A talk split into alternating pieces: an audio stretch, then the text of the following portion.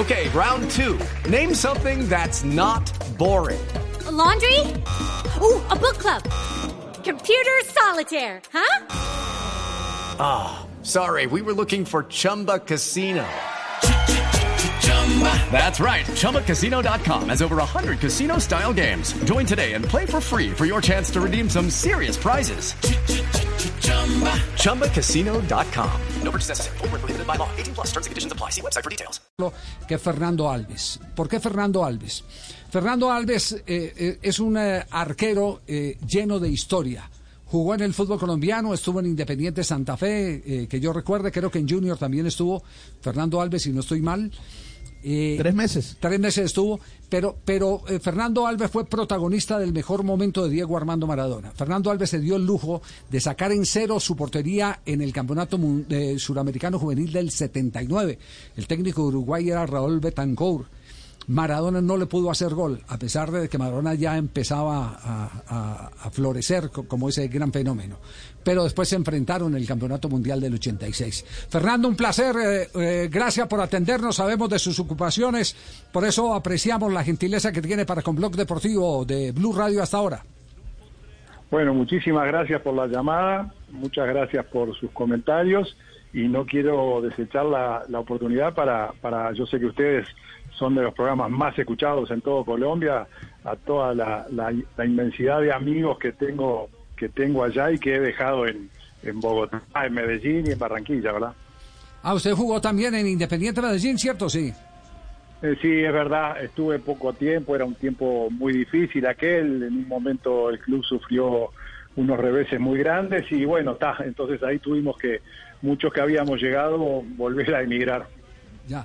Fernando, eh, eh, Maradona, ¿qué, ¿qué, representó en su memoria futbolística?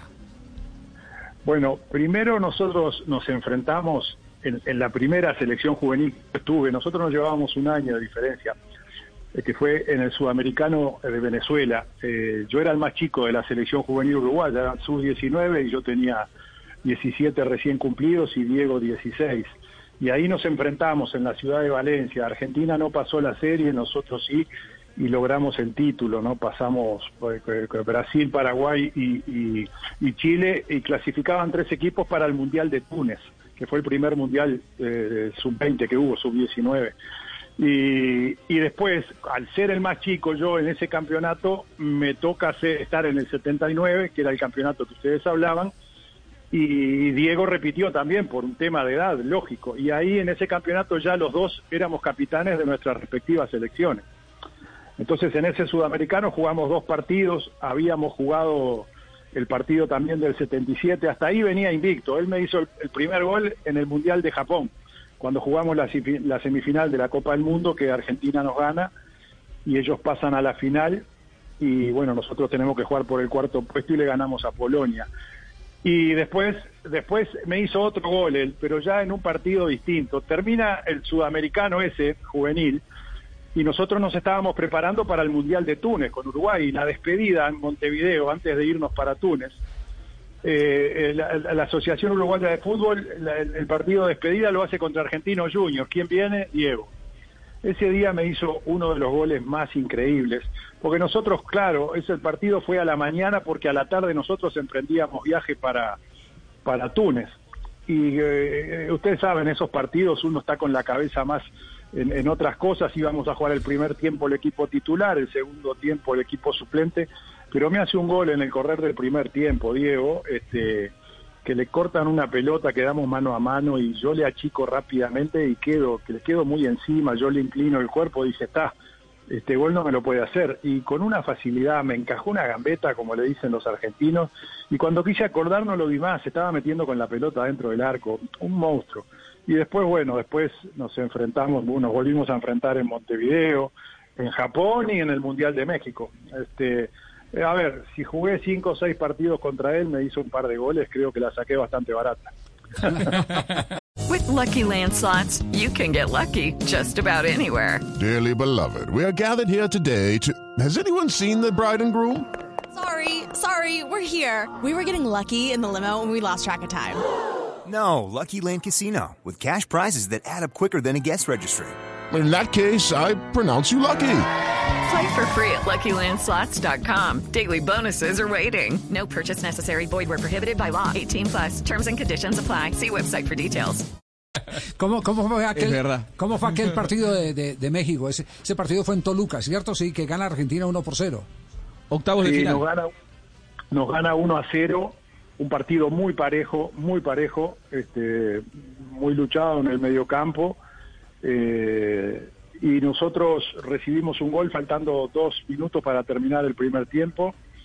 Y en el segundo tiempo entra Rubén Paz y yo creo que tuvimos, tuvimos los últimos 20, 25 minutos del partido que metimos a Argentina dentro del arco. No le empatamos por esas cosas que tiene el fútbol, ¿verdad? Pero estábamos, estábamos muy ex- expuestos a los contragolpes de Argentina que lo sacaban muy rápido entre Diego, con Valdano, con Burruchaga. Este, se hacía se hacía muy difícil. Y nosotros muy adelantados estábamos prácticamente con una línea de tres y, yo jugando afuera del área pasamos bastante zozobra. Al final el termino el partido termina 1 a 0 este, y sí, Diego creó muchas situaciones, ta, le- le- le- perdimos, eh, él, él en lo personal no me hizo ningún gol, pero de ahí, de- desde ese partido del año 86 al primer partido que habíamos disputado, habían pasado nueve, eh, de nueve años, ¿verdad? Y yo creo que, que, eso fue el- los puntos máximos que tuvo Diego en toda su carrera. Yo creo que el punto máximo de él de su carrera lo dio en los años que estuvo en el Napoli, ¿verdad? Este, pero a ver, una- un, un jugador extraordinario, o sea, ¿qué, ¿qué puedo decir? ¿Qué puede decir uno de Maradona que ya todo el mundo no lo haya dicho, verdad? Sí, Juanjo. Eh, ese, ese partido, eh, eh, el que Argentina les gana 1-0 a ustedes, siempre un clásico es especial entre Argentina y Uruguay. ¿Cómo se vivió de adentro de la cancha? Desde afuera se lo vio como un partido muy caliente, como se dice, de, de hacha y tiza, en donde Maradona siempre jugaba un rol especial, ¿no? ¿Ese carácter de Maradona es el que lo hace único es el que lo hace diferente, por ejemplo, a, no sé, a Messi, los argentinos habitualmente los comparamos? Mira, a Maradona nosotros lo sabíamos controlar bastante bien porque nosotros en el medio campo incluso jugaba Jorge Barrios, que Jorge Barrios también venía de la selección juvenil, lo- lo- ya lo había marcado en el año 79, lo había marcado muy bien. Era, era un jugador, Jorge Barrios, que, que era un tractor en el medio campo eh, y que no pegaba patadas. Yo creo que fue el único jugador que nunca le, lo marcó bien a Diego y no le pegó patadas. El tema es que cuando se le iba a Jorge atrás y atrás este, lo atendían abundante. ¿no? Este, se llevó unas cuantas, se llevó unas cuantas pataditas en el partido ese. Porque hay que decir una cosa, eh, que, que- que- termina de contestar un poco la pregunta que ustedes están haciendo. Los jugadores de hoy en día están muchísimo más protegidos. Hoy por un pisotón, de repente hasta sin intención, ves la tarjeta roja. Antiguamente a Maradona, en todos los niveles y más en, los que ustedes, en un clásico Uruguay-Argentina, eh, era muy violento. Eh, él en el fútbol italiano también hacían cola para pegarle. Los tanos son, son bravos en ese sentido también. Eran, eran bravos. Ahora también se, se, se, se- se pusieron acordes a los tiempos, ¿no? Están, están un poco, se han suavizado de la misma manera que el fútbol uruguayo. Pero en aquella época había que hacer muy guapo, no solo para, para bancar el juego brusco a los que eran sometidos, pero yo creo que la, mayor guapesa de Maradona era la misma que, que tuvieron grandes jugadores de su estilo, que en su momento, que yo no, no, no, obviamente lo vi por videos y tengo, tengo como a mí me contaba la Dilauma Surkiewicz de Pelé, que cuanto más les pegabas, más querían la pelota. Este, y es, esa es la guapesa dentro del fútbol. No el jugador que cuanto más le pegan y por ahí no quiere la pelota, sino que al contrario, van, la piden y te encaran. Y si te tienen que defenderse, se van a defender. Este, yo creo que Maradona tenía esa capacidad de los momentos difíciles, porque en los momentos difíciles cuando aflora el gran jugador, en los momentos fáciles cuando el equipo va ganando, en los partidos que están bien, eh, el, el mayor porcentaje de los jugadores juegan todos bien. El tema es cuando vas perdiendo, cuando el partido está difícil y cuando las cosas están complicadas, aparecen los tipos que se ponen los equipos al hombro, ¿verdad? Sí, qué interesante reflexión. Fernando, ha sido un placer de verdad tenerlo, hacer esta, esta referencia. Yo no sé si usted recuerda, eh, eh, yo tuve la oportunidad de acompañar eh, eh, ese campeonato suramericano. Eh, ustedes tenían una banda bárbara con, con Rubén Paz, Roberto Ro, estaba el Pinocho Vargas. Eh, de pronto eh, eh, me puedo equivocar en, en, algunos, pero tenían un equipo fabuloso y Argentina también tenía Juan Barbas, tenía también otro otro otra legión de, de, grandes estrellas que se confirmaron en, en el tiempo. Pero me llamó la atención una jugada que nunca se me borra, a pesar de que nunca la he podido encontrar en video, cómo Maradona cobró en el partido que jugaron ahí en el Estadio Centenario de Montevideo, cómo cobró un tiro libre que era para el perfil de un derecho, es decir, la barrera tapaba el palo derecho del arquero para que la gente se ubique, lo cobra con la punta del zapato izquierdo y toman la curva como si fuera eh, el borde interno de un derecho. No sé si usted se acuerda de esa jugada pero eh, lo tengo más que presente y ahora que usted lo menciona, estoy estoy estoy instalado en el arco viendo la jugada. Sí, este, sí, sí. Porque a, mí, porque a mí me sorprende, porque era, o sea, como tradicionalmente dice todo el mundo, esa pelota es para un derecho. Y él fue de zurda sobre el lado sobre el lado de, derecho del arco, vamos a decir, sobre mi derecha, y la barrera estaba cubriendo el palo ese, y él con la zurda llega y le pega al palo mío, o sea, no al palo de la barrera. O sea, yo siempre digo lo mismo eh, para el lado derecho. Esa fue la primera vez que vi patear un tiro libre así. La pelota pegó donde se juntan el palo con el travesaño, o sea, el lateral con el travesaño. Cierto. Y en el rebote entraron dos jugadores. Entró Ramón Díaz, eh, Ramón Díaz, sí, creo que fue Ramón Díaz, con, con, con Barbas al rebote y la saca el zaguero nuestro que entró entre medio de los dos, este Domingo Cáceres.